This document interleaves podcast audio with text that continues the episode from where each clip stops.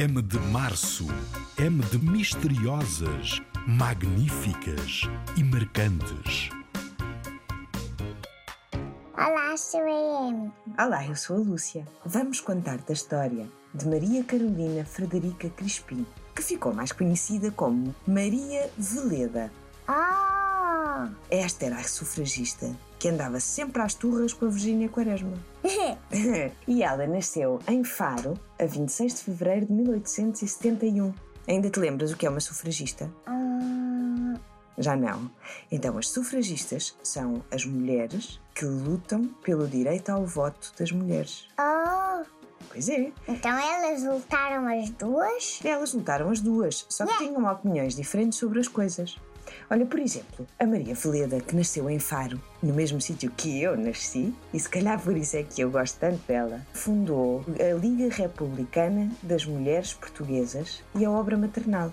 Todas as mulheres portuguesas que eram republicanas e que queriam o fim dos reis e queriam que viesse a democracia e um parlamento e eleições, juntaram-se todas nesta liga. E ela fazia parte delas, foi ela que fundou com outras sufragistas portuguesas. E a obra maternal era uma coisa que ela fazia que era muito, muito, muito importante. Qual é que estás a falar agora? Da Maria Veleda. Então, sabes o que é que ela fazia na obra maternal? Ela ajudava as crianças que eram muito pobres e que não tinham pais. Eu teria feito o mesmo. É, foi uma coisa muito importante. Mostra o coração bom que ela tinha. Mas ela fez ainda mais. Sabes que ela ficou conhecida como a sufragista vermelha. Porque, ao contrário das outras sufragistas, ela preocupava-se muito com os trabalhadores e com as operárias das fábricas. Então, sabes o que é que ela fez? Criou uma escola para que as senhoras e as raparigas que trabalhavam nas fábricas pudessem ir estudar à noite. Porque estas pessoas não sabiam nem ler nem escrever.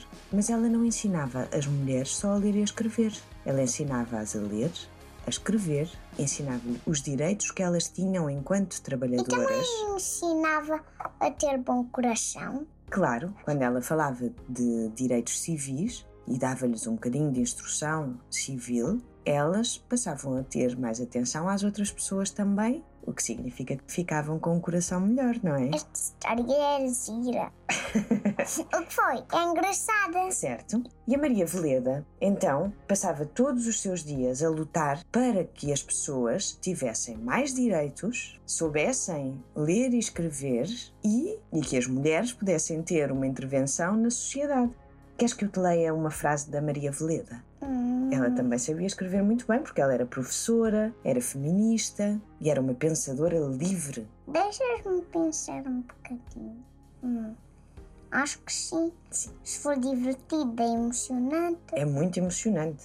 Então a Maria Veleda dizia: Eu tinha uma ardente esperança no futuro e a minha propaganda era iluminada pelo clarão abençoado na fé num mundo novo, liberto de injustiças, um sobre o qual a fraternidade desdobrasse o seu manto protetor. Ou seja, Fixe. o objetivo de vida da Maria Veleda era Era ajudar pessoas. exatamente e que todas essas pessoas pudessem ser protegidas por lei.